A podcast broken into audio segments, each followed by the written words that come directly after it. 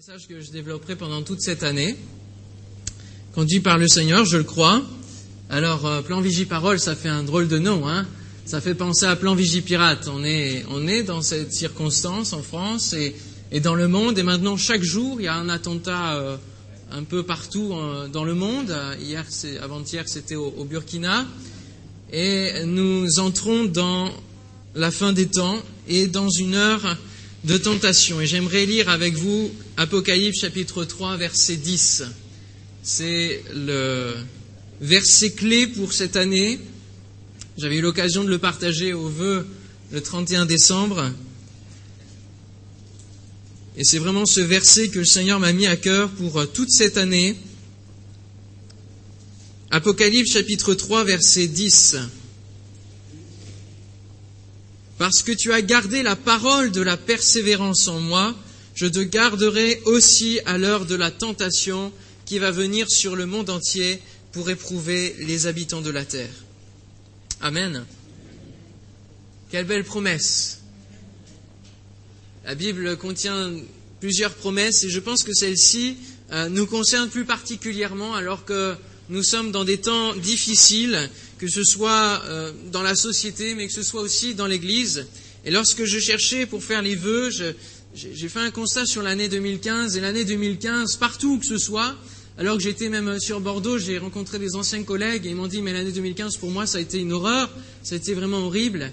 Et je crois que cette année a, marqué un, un, un, nouveau seuil, une nouvelle étape de franchie dans l'accomplissement de la parole de Dieu, dans l'accomplissement de l'Apocalypse, dans l'accomplissement des prophéties en général que Dieu annonce pour la fin des temps. Et euh, alors que je faisais ce constat, je faisais aussi le constat que dans l'Église arrivaient de plus en plus des discours qui n'étaient pas conformes à la parole de Dieu, des discours insidieux, des choses euh, qui petit à petit euh, mettaient la crainte, jetaient le trouble dans les cœurs des chrétiens et que les chrétiens, et que moi-même, et que nous tous, nous n'étions pas forcément assez affermis dans la parole de Dieu pour pouvoir faire face à tous les, faux docteurs, les fausses doctrines qui pouvaient arriver. Vous savez, Satan sait euh, agir avec des ruses. Il n'arrive pas avec ses gros sabots et, on sait qu'il qu est là. Non. Il a séduit Ève d'une manière toute fine, en remettant en cause la parole de Dieu. Et c'est les mêmes armes qu'il veut développer tout au long de, de, cette année et des autres années, mais de plus en plus. Il sait qu'il a très peu de temps. Nous avons chanté tout à l'heure et nous le rechanterons à la fin. Voici, il vient. Oui, Jésus revient bientôt. Dans un des versets de cette lettre à Philadelphie, il dit Je viens bientôt. Retiens ce que tu as. Je viens bientôt. Jésus vient bientôt et c'est pour cela que l'ennemi de nos âmes va déverser de plus en plus et, va utiliser toutes ses cartouches, toutes ses armes pour séduire le plus grand nombre et même les élus. C'est ce que Jésus nous dit dans Matthieu 24, verset 24. Car il s'élèvera de faux Christ et de faux prophètes. Ils feront de grands prodiges et des miracles au point de séduire, s'il était possible, même les élus. Nous avons affaire dans l'Église à, toutes sortes de pensées, d'interprétations de la parole de Dieu. Elles viennent soit d'autres églises qui ne sont pas forcément euh, conformes à la parole de Dieu. Il y a toutes sortes d'églises aujourd'hui. Hein. Il y a euh, même l'Église, euh, l'Église de Lucifer, de Satan. Enfin, euh, il y, a, plein de types d'églises. Et après, on met tous les noms possibles. Donc toutes les églises ne sont pas bonnes. Euh, ces interprétations de la parole de Dieu viennent de, conceptions forgées avec le temps il y a des choses qui s'installent et, qui forment une tradition, et on a tendance parfois à, mettre plutôt la, tradition que, que, la parole de Dieu elle-même. Elles viennent de différentes cultures et, différentes pratiques d'Église. Avec Internet, nous assistons aussi à l'émergence d'une foultitude d'hommes et de femmes qui sont plébiscités et qui annoncent et enseignent plein de choses. Mais est-ce que tout est bon? Et parce qu'ils ont un certain aura, parce que tout le monde a leur livre, alors on ne prend plus la peine de regarder si c'est bien la parole de Dieu. Et tout cela m'a amené à être interpellé sur ce verset d'Apocalypse 3.10. Nous avons tous un parcours spirituel différent. Dieu nous a touchés d'une manière différente, nous avons euh, voyagé dans des églises différentes, mais ce qui nous réunit, c'est la parole de Dieu. Amen. Ce qui fait notre force, c'est la parole de Dieu. C'est elle qui nous réunit. Elle est venue éclairer à chacun nos ténèbres. Elle est venue nous donner, euh, par la puissance de son esprit, elle est venue changer notre vie. Pourquoi? Parce que c'est Jésus qui est la parole. Jésus est la parole faite chair. Il est la parole incarnée. Il est là de le commencement. Et c'est lui qui est venu toucher notre cœur. Et c'est lui qui est venu changer, révolutionner notre vie. Amen. Et depuis, nous vivons par rapport à la parole de Dieu. Nous ne pouvons pas nous fier même aux miracles qui se passent dans certaines églises, parce que euh, Satan se déguise en ange de lumière, nous dit la parole de Dieu. Donc c'est très puissant. Notre seule référence, c'est véritablement la parole de Dieu. Il est plus qu'important avec les temps qui viennent de garder la parole, et c'est sur ce verset adressé à l'église de Philadelphie que Dieu m'a donné cette vision pour cette année, et notamment ce titre hein, qui rebondit par rapport à l'actualité, le plan Vigie Parole.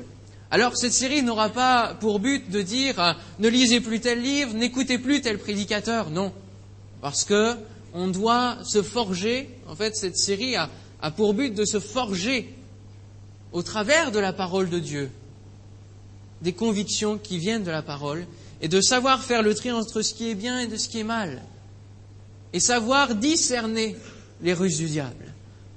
Amen.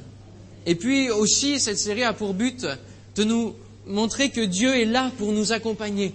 Et il est là pour nous garder. Si nous, nous faisons notre part, si nous, nous gardons la parole de Dieu, alors lui, il est fidèle pour nous garder aussi. Pendant nos épreuves, pendant la tentation, pendant qu'il y aura d'autres fausses doctrines qui viendront peut-être se semer au milieu de nous, alors Dieu nous donnera le discernement pour pouvoir arrêter cela. Alléluia. Nous allons vraiment avoir besoin de cela. Alors, le premier titre de, cette première euh, prédication, c'est adopter la bonne attitude. Il y a un plan Vigipirate. Pourquoi? Parce qu'il y a un danger, parce qu'il y a des menaces, parce qu'il y a un climat particulier. Et le plan Vigiparole reprend un petit peu quelques, quelques. Alors, on revient à la première, s'il te plaît. Voilà. il y a un danger. Il y a un danger. Quel est ce danger? C'est qu'il va y avoir des faux Christ et des faux prophètes qui feront de grands prodiges au point de séduire, s'il était possible, les élus. Il y a un danger, c'est que la parole de Dieu elle-même est mise à mal. Elle est tordue dans l'interprétation de l'Écriture. Il ne suffit pas pour chacun d'entre nous de lire la Bible pour connaître la Bible, pour mettre en pratique la Bible. Il ne suffit pas simplement de lire tous les soirs son, chapitre, son passage. Ce n'est pas suffisant pour avoir les armes de, pour euh, aller à l'encontre des doctrines qui viendront peut-être euh, que nous entendrons. Il faut la méditer. Il faut savoir l'interpréter d'une bonne manière. Il y a tant et tant d'églises et de sectes qui se sont créées à partir de la Bible. Et on se dit, mais comment ça se fait qu'ils sont allés si loin? Comment ça se fait que maintenant c'est des sectes? Tout simplement parce qu'ils ont pris un seul verset et ils en ont fait une doctrine. Et il y a un cadre, il y a une manière d'interpréter la parole de Dieu. Sinon, on aurait chacun notre manière de voir la parole de Dieu et ce n'est pas possible. Ce qui nous réunit aussi, c'est la manière de l'interpréter. Et l'interpréter pour que ce soit dans le même sens que ce que Dieu a voulu dire. Et il y a un cadre, on appelle ça l'herméneutique, j'y reviendrai, mais il y a un danger. Ce danger est grand parce qu'il y a des messages pseudo-évangéliques qui se font euh, dans certaines églises. Il y a l'évangile de la prospérité. Alors maintenant, on tape tellement dessus que les gens, je pense, commencent à comprendre que ce n'est pas forcément trop biblique. Hein. Euh, tu mets euh, mille dans dans l'offrande et, et, Dieu te donnera dix mille, etc. Non, je crois à la réciprocité. Dieu est fidèle si nous sommes fidèles, c'est vrai, dans tous les domaines. Mais il n'y a pas ce verset euh, par rapport aux offrandes ou, quoi que ce soit. Dieu est fidèle. Et si nous mettons Dieu en priorité dans nos vies, alors il fera de nous sa priorité. Il prendra soin de nous. Cherchez premièrement le royaume et la justice de Dieu, et alors toutes les choses vous seront données par-dessus. L'objectif premier, c'est pas de chercher la prospérité, c'est pas de chercher le don, c'est de chercher le donateur. et alors on n'aura plus de soucis. On n'aura pas à s'inquiéter. C'est ce que Jésus nous dit dans le sermon sur la montagne. Sermon qui, qui, qui est comme le, lait spirituel et qui donne les, rudiments de la vie chrétienne. Nous avons besoin de comprendre quel danger peut nous entourer.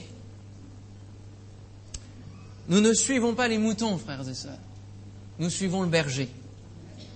Et ce matin, le Seigneur veut vraiment nous interpeller.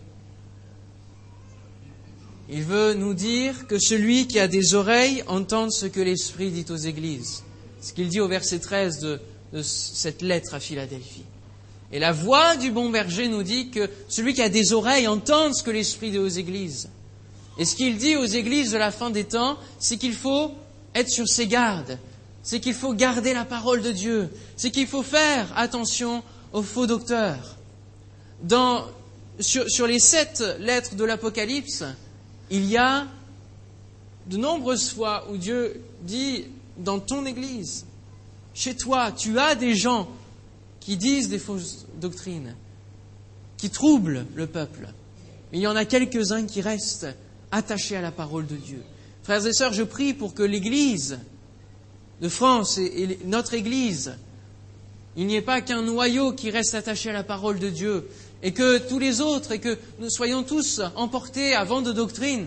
Non, mais que nous soyons ensemble, en train de garder la parole de Dieu, et que l'Église, pour qu'elle soit une Église qui impacte, garde la parole de Dieu, soit reconnue pour une Église qui interprète la parole de Dieu, qui met en pratique la parole de Dieu d'une bonne manière. Alléluia. Qu'il y a là l'Évangile qui est prêché, l'Évangile de Christ, la bonne nouvelle qui change véritablement les cœurs. Amen qu'il n'y ait pas seulement des adhérents, mais qu'il y ait des conversions authentiques, parce que la parole de Dieu est annoncée, et comme la parole de Dieu est vivante, et comme c'est Jésus qui vient toucher les cœurs, qui est la parole de Dieu, alors il y a des conversions authentiques, alors il se passe des miracles, alors il y a des guérisons. Amen. Nous prions, nous avons prié tout à l'heure pour notre frère, au nom de la parole de Dieu, sur la parole de Dieu. Nous ne prions pas à notre nom, nous ne prions pas sur nos propres convictions, qui, sont, qui viennent de je ne sais où nous prions sur la parole de Dieu. Et c'est la parole de Dieu qui vient forger en nous des convictions. À chaque fin de lettre, Dieu interpelle l'Église et lui parle et lui dit Ouvre tes oreilles. Ouvre tes oreilles à ma voix. Reconnais ma voix. Parmi toutes les voix que tu peux entendre, reconnais ma voix. Suis seulement ma voix. N'endurcis pas ton cœur, ne donne pas foi à toute parole. Il nous interpelle pour que nous soyons éveillés et que nous ne nous endormions pas sur nos lauriers en disant Mais moi je connais la Bible, ça fait 40 ans que je suis converti, je connais la parole de Dieu. Ce n'est pas suffisant. Ce n'est pas suffisant. On peut avoir 40, 50 ans de conversion. Il faut toujours être éveillé et veiller sur la parole, sur notre cœur, par rapport à notre cœur. Lorsqu'un bateau dérive, personne ne peut le voir au début. N'est-ce pas? Au début, lorsqu'un bateau dérive, c'est infime. À l'œil, on, ne voit pas lorsque quelque chose dérive. Mais c'est après, lorsque, bien après, la dérive se fait, on voit l'écart qui se creuse. Et alors là, il y a danger plus que danger. Parce que le cap n'est plus, n'est plus la priorité. On a dérivé. Lorsqu'un obstacle est inévitable devant et arrive, alors on se rend compte de cet écart creusé entre l'objectif, le cap, et la réalité. Et combien de fois dans nos propres vies, on dit Seigneur, je veux mettre en pratique ta parole, et puis quand on fait le bilan, on se dit mais finalement je suis passé à côté. Je suis à côté de ta parole. Je ne vis pas tes promesses. Je ne vis pas ce que tu promets pour moi. Je ne suis pas encore rentré dans, dans, les œuvres que tu as préparées d'avance pour moi. Pourquoi? Peut-être parce qu'il y a une nonchalance, une lassitude qui nous emmène à dériver. L'apôtre Paul dira à Timothée, car il viendra un temps où les hommes ne supporteront pas la saine doctrine, mais ayant la démangeaison d'entendre des choses agréables, ils se donneront une foule de docteurs selon leurs propres désirs, détourneront l'oreille de la vérité et se tourneront vers les fables. Ils n'écouteront plus la voix du berger. Pour eux, comme ils ne vivent pas et c'est pas suffisant pour eux, alors ils, ils iront voir ailleurs. Et combien l'herbe est toujours plus verte ailleurs, n'est-ce pas? C'est vrai, hein? Toujours plus vert. On cherche toujours quelque chose de nouveau. Toujours quelque chose de, croquant et de, qui, vient nous, nous, mettre un petit peu d'appétit. Mais nourrissons-nous de la parole de Dieu. Il y a déjà tellement de choses à découvrir. Chaque jour que nous la lisons, que nous la méditons, que nous la digérons, il y a d'énormes choses à découvrir, des pépites. La parole de Dieu est un trésor qu'il nous faut découvrir et qui fait du bien à nos âmes. Alléluia. Il viendra ce temps. Et je crois que ce temps a déjà commencé à venir. Les hommes ne supportent pas la vérité. Comme lorsque Étienne était en train de, partir au ciel sous les coups de la lapidation, sous les coups des pierres. Il va dire, je vois le, trône de Dieu, je vois Christ assis à la droite du trône de Dieu. Et alors, hein, les hommes qui le lapident ne supporteront pas. Ils vont boucher leurs oreilles, ils vont pousser des cris pour ne pas entendre la vérité, pour ne pas entendre la réalité.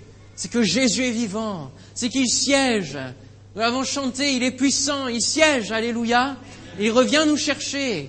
Il trône, et quoi que l'on fasse, il est le maître du ciel et de la terre. Et même si la terre s'endurcit, même si les hommes endurcissent leur cœur, un jour il viendra, et un jour tout genou fléchira devant lui. Le danger va s'accentuer parce que les hommes refuseront la vérité. À Philadelphie, le Seigneur va leur dire, voici, je, te donne de ceux qui sont de la synagogue de Satan, qui se disent juifs et ne le sont pas, mais qui mentent. Voici, je les ferai venir se prosterner à tes pieds et connaître que je t'ai aimé. À Philadelphie, il y avait dans cette ville des juifs qui continuaient à pratiquer la tradition juive, mais qui finalement n'étaient plus que dans la tradition et ne vivaient plus la réalité de la parole de Dieu. Et alors ils étaient en opposition aux chrétiens qui, qui commençaient à grandir et à se faire de plus en plus nombreux. Ils étaient en opposition farouche. Et alors Dieu va, va les appeler à la synagogue de Satan. C'est des mots forts.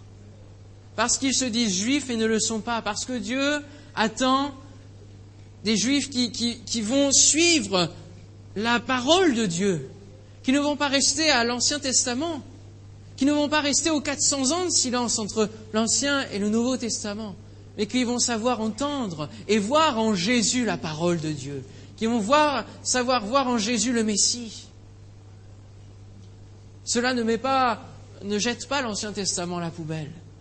Non, Jésus est venu pour accomplir la loi, non pas pour l'abolir, mais pour l'accomplir, pour se faire l'incarnation du message de Dieu. Et alors ces juifs restent dans la tradition, dans, les fêtes, dans la pratique de, toutes les coutumes religieuses. Mais il n'y a plus de vie. C'est stérile. Et alors, tu vas dire, ils ne le sont pas, ils ne sont pas juifs au sens où, je, l'entends.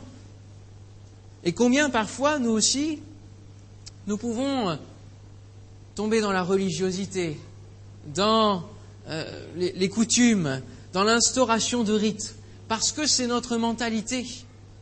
Notre héritage judéo-chrétien, catholique, a été fait d'une suite de rites. Il fallait des indulgences, il fallait passer au confessionnal, etc. Et tous ces, rites-là, on prie pour les morts, on prie les saints, on fait le signe de croix, on fait l'Ave Maria, etc. Et tout cela a forgé dans le cœur de notre société une mentalité de rites et de rituels. Et de toute façon, de tout siècle, l'homme arrive toujours à des rites. Alors que Moïse allait recevoir les commandements de la parole de Dieu, qu'a fait le peuple? Dans l'attente, il n'a pas veillé sur la parole, il n'a pas veillé en disant Seigneur que, toute la gloire te revienne parce que au travers de ton serviteur tu vas nous communiquer ta parole, tes commandements et nous allons pouvoir les suivre. Non, qu'ont-ils fait Un veau d'or. Ils se sont mis à plonger dans l'idolâtrie et dans une suite de rites qui étaient complètement euh, ahurissants même. Et nous pouvons tomber aussi dans, cette mentalité de rite. Et Dieu ne nous appelle pas à avoir une vie chrétienne qui se suit de rites, non. mais avoir une vie chrétienne qui se pose sur la réalité de la parole de Dieu et qui vit la parole de Dieu. Alléluia. Qui vit une relation avec Dieu. Non pas une religion, mais une relation. Et si vous êtes là ce matin et que vous ne connaissez pas Dieu, Dieu ne vous appelle pas à intégrer une religion. Il vous appelle à une relation avec lui, de cœur à cœur, où il va vous communiquer sa parole, où il va vous dire les merveilles qu'il a prévues pour vous, pour votre vie, qui sont dans la parole de Dieu, afin de vous amener à un épanouissement pour votre vie, à vivre ce qu'il a prévu pour vous, la merveilleuse vie qu'il a prévue pour vous. Alléluia. La tradition, on a toujours fait comme cela, pourquoi on changerait? On s'attache plutôt à la forme qu'au fond. Et le fond, c'est la parole de Dieu. Vous savez que les Juifs ont, écrit à côté de la parole de Dieu le Talmud et, tous des principes. On ne sait pas d'où ça sort, ça vient des hommes, c'est, rajouté à travers les, âges. Et, les catholiques ont fait pareil. La prière pour les morts, tout d'un coup, le Vatican a décidé qu'il fallait prier pour les morts, etc. au fur et à mesure des années. Mais sur quoi se base-t-on sur quel écrit on se base Sur quelle parole Ne créons pas de Talmud à côté de la Bible. Ne créons pas de, lois à côté de la Bible qui n'ont rien à voir avec la parole de Dieu. Alléluia. Ne restons pas face à ce danger. Et face à ce danger, il faut réfléchir à une bonne attitude. Quelle doit être notre attitude dans la parole de Dieu face au danger Lorsque les personnes ont, vécu les attentats, ont été au cœur des attentats, ils ont dû réagir au bon moment pour sauver leur vie. Ils étaient à plat ventre et ils visaient la porte de sortie, la porte de secours. Et il a fallu réagir au bon moment. Et quelqu'un a dû dire, ils sont partis et hop, ils ont pu profiter de cet instant pour s'échapper et avoir la, bonne attitude. Et la bonne attitude par rapport aux dangers de la parole qui sont autour de la parole de Dieu, autour de notre vie, il faut que nous soyons dans la parole de Dieu, à garder la parole de Dieu. Ce verset d'Apocalypse 3.10 commence en disant Parce que tu as gardé la parole de Dieu. Il y a un effet de cause-conséquence. Alors je te garderai aussi. Alléluia. On retrouve cette réciprocité. On peut observer dans la Bible que Dieu réagit euh, en fonction de l'attitude des hommes. Il annonce sa parole, il annonce un, avertissement. Si le peuple s'est détourné, il va, il va annoncer au peuple d'Israël, euh, tu, as fait cela qui me déplaît, alors je vais répandre, euh, je vais chercher un ennemi qui va te combattre et, te ruiner. Mais si tu te détournes des idoles, etc., et, et que tu reviens à moi, alors je te bénirai. J'accorderai de nouveau ma grâce, ton pardon. Ça, c'est la parole de Dieu qui est annoncée. Et maintenant, tout dépend de l'action des hommes. Tout dépend de notre attitude. Tout dépend de l'attitude du peuple. Bien souvent, le peuple va se repentir. Mais des fois, il endurcira son cœur. Et il y a deux choix pour chacun de nous face à la parole de Dieu. Quelle est notre attitude? Est-ce que nous, sommes en train de garder la parole de Dieu? Est-ce que nous nous repentons lorsque Dieu met le doigt sur des choses qui ne vont pas Lorsque nous lisons quotidiennement sa parole, des fois le Saint-Esprit nous interpelle et nous dit, là, dans ta vie, il y a ça qui n'est pas réglé. Il y a ça qui n'est pas réglé. Il y a une sœur euh, à Pauillac qui, est décédée, qui avait des années de conversion, et avant quelques semaines avant qu'elle décède, elle, dira à d'autres chrétiens, j'avais encore des choses à régler. Le Seigneur m'a dit de régler avec telle, telle personne. Et elle a appelé ces personnes-là avant de, mourir. Et pourtant, elle était chrétienne depuis longtemps. Et pourtant, elle connaissait bien la parole de Dieu. Mais lorsque nous lisons, laissons notre cœur être interpellé. Ne nous endurcissons pas. Parce que de cette attitude dépendra alors les conséquences. Dieu, Dieu donne toujours la voie soit du bien, soit du mal. Je mets devant toi aujourd'hui la vie et la mort, le bien et le mal. Choisis la vie afin que tu vives. Ça nous paraît logique. Mais combien de fois nous faisons l'inverse? Nous choisissons notre propre volonté avant la parole de Dieu. Nous, nous contournons Nous fuyons comme Jonas. Nous refusons de rentrer dans, ce que Dieu nous appelle à faire parce que nous, nous avons peut-être peur parfois aussi. Laissons notre cœur être interpellé et ayons une bonne attitude, c'est-à-dire de garder la parole de Dieu et de la mettre en pratique et de réagir positivement à ce que Dieu nous dit. Et de là, il y aura la bénédiction. Parce que tu as gardé la parole de la persévérance en moi, ça c'est la bonne attitude. Alors la bénédiction, la conséquence, je te garderai aussi au moment de l'épreuve. Alléluia. Peut-être que vous traversez des épreuves et vous dites, mais, mais pourquoi j'ai cette épreuve? Pourquoi il m'arrive cela? On a tous des épreuves. On aura tous des épreuves dans notre vie. Mais tout dépend de notre attitude. Peut-être que nous ne nous poserons plus la question pourquoi? Parce que Jésus sera avec nous si nous gardons la parole de Dieu, si nous sommes persévérants. Et la persévérance, n'est pas facile à mettre en pratique, c'est pas facile à développer. Il y a un exemple de cette bonne attitude, c'est celui de Samuel. 1 Samuel chapitre 3 versets 19 à 20. Vous connaissez l'histoire de Samuel? Anne a pleuré face à Dieu et a fait ce vœu que si elle avait un fils, il serait consacré au Seigneur. Et alors c'est ce qui arriva, elle eut un fils et, Samuel a été serviteur et, et prophète. Et il est dit, Samuel grandissait, l'Éternel était avec lui, et il ne laissa tomber à terre aucune de ses paroles. Tout Israël, depuis Dan jusqu'à Beersheba, reconnut que Samuel était établi prophète de l'Éternel.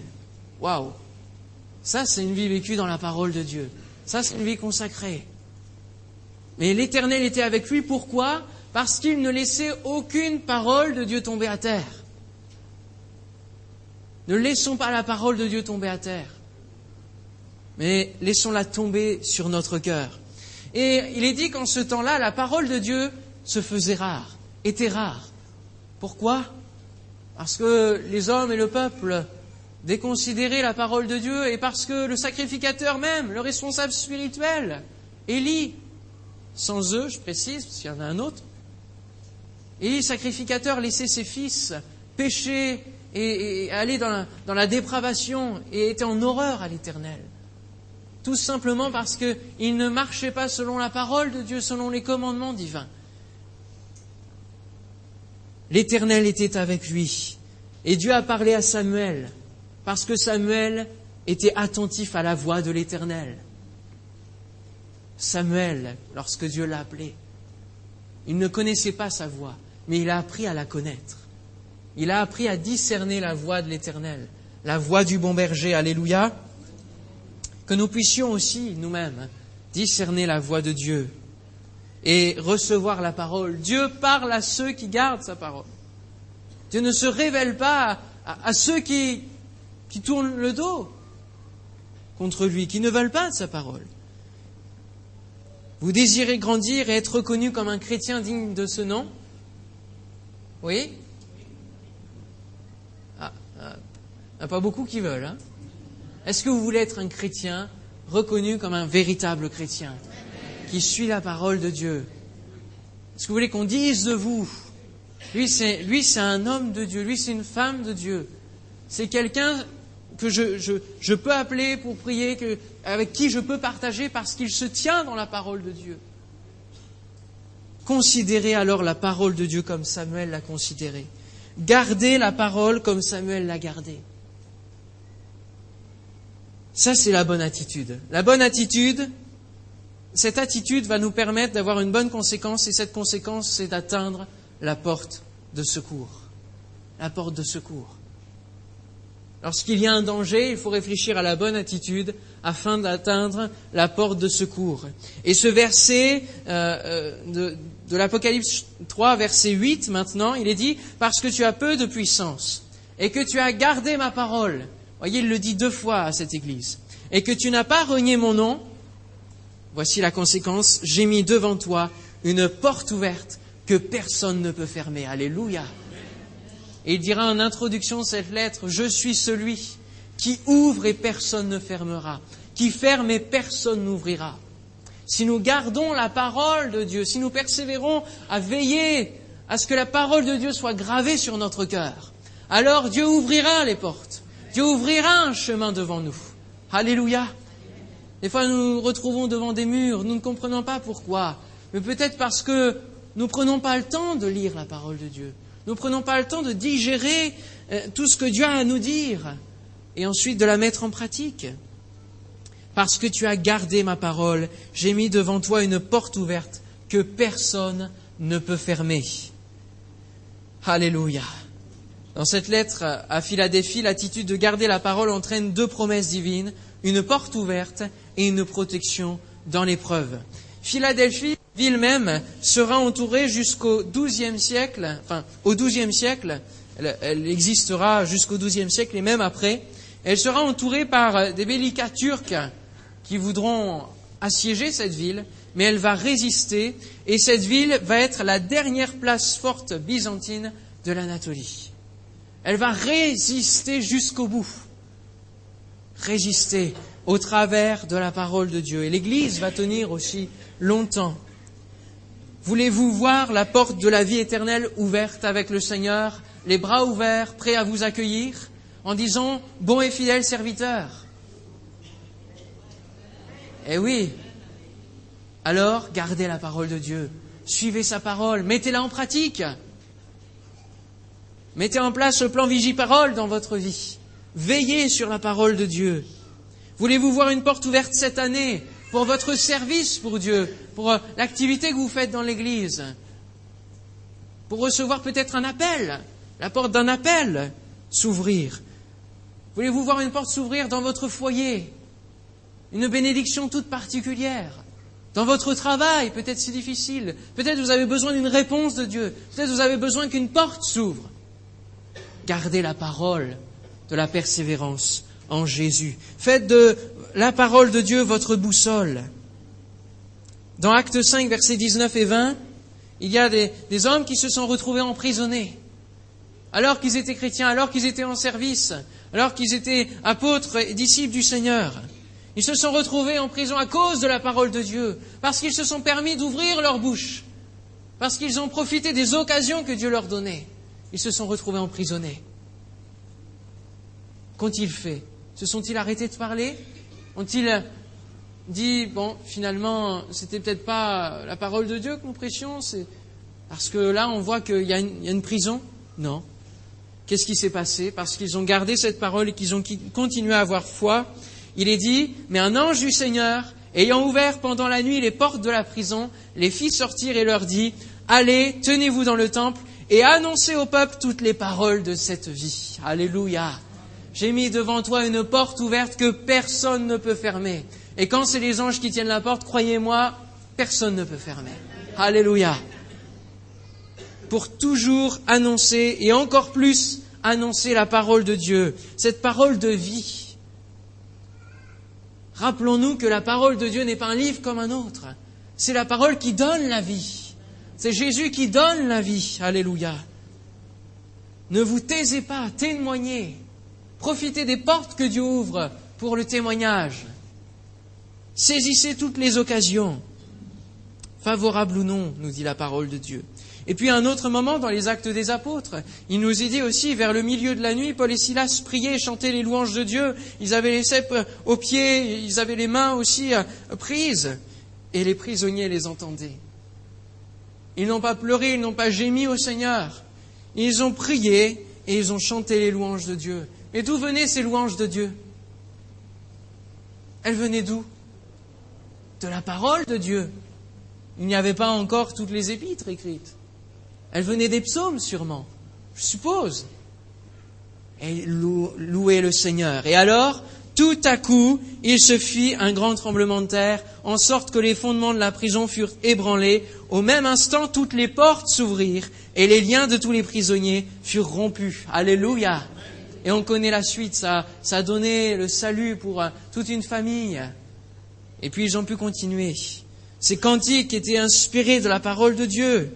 Ils gardaient la parole, ils étaient confiants dans la parole de Dieu. Ils ne se sont pas inquiétés comme Jésus leur a dit. Ne vous inquiétez pas, je suis avec vous jusqu'à la fin de ce monde. Alléluia. Et Jésus est avec nous jusqu'à la fin de ce monde, jusqu'à la fin de notre vie. Et même si c'est difficile, même si c'est la fin des temps, et même s'il y a des choses qui vont à l'encontre de la parole de Dieu, restons fermes et solides, ancrés sur la parole. Pourquoi? Parce que Jésus, Jésus est cette porte. Jésus nous ouvre la porte, mais parce que Jésus est la porte. Il dira dans Jean 10, je suis la porte. Si quelqu'un entre par moi, il sera sauvé. Il entrera et il sortira et il trouvera des pâturages. Alléluia, il trouvera une bonne nourriture, une nourriture céleste. Le voleur ne vient que pour dérober, égorger et détruire. Moi, je suis venu afin que les brebis aient la vie et qu'elles soient dans l'abondance. Alléluia. Est-ce que vous avez la vie de Dieu ce matin? Est-ce que vous recevez la parole qui donne la vie? Jésus est la porte qui peut ouvrir les situations bloquées dans votre vie. Jésus est cette porte. Et si vous ne connaissez pas le Seigneur, si vous ne connaissez pas ce que Jésus peut faire pour vous, venez à lui, frappez à cette porte, il va ouvrir son cœur, il va vous faire connaître sa grâce, son salut, son pardon. Le pardon pour votre péché, pour les choses qui bloquent, qui vous aveuglent. Jésus ce matin veut ouvrir vos yeux, vous ouvrir vos oreilles à sa grâce. Ne suivez pas le diable qui veut prendre ton âme. Ne suis pas le monde qui veut détruire ta vie, qui n'en veut qu'à ton argent, qui n'en veut qu'à que, que t'exploiter. Non, suis Jésus qui veut te donner l'abondance. Ce matin, donne ton cœur à lui. Jésus est cette porte de secours dans le danger. Si tu mets ta confiance dans sa parole, il te sauvera du péché que tu ne peux vaincre toi-même.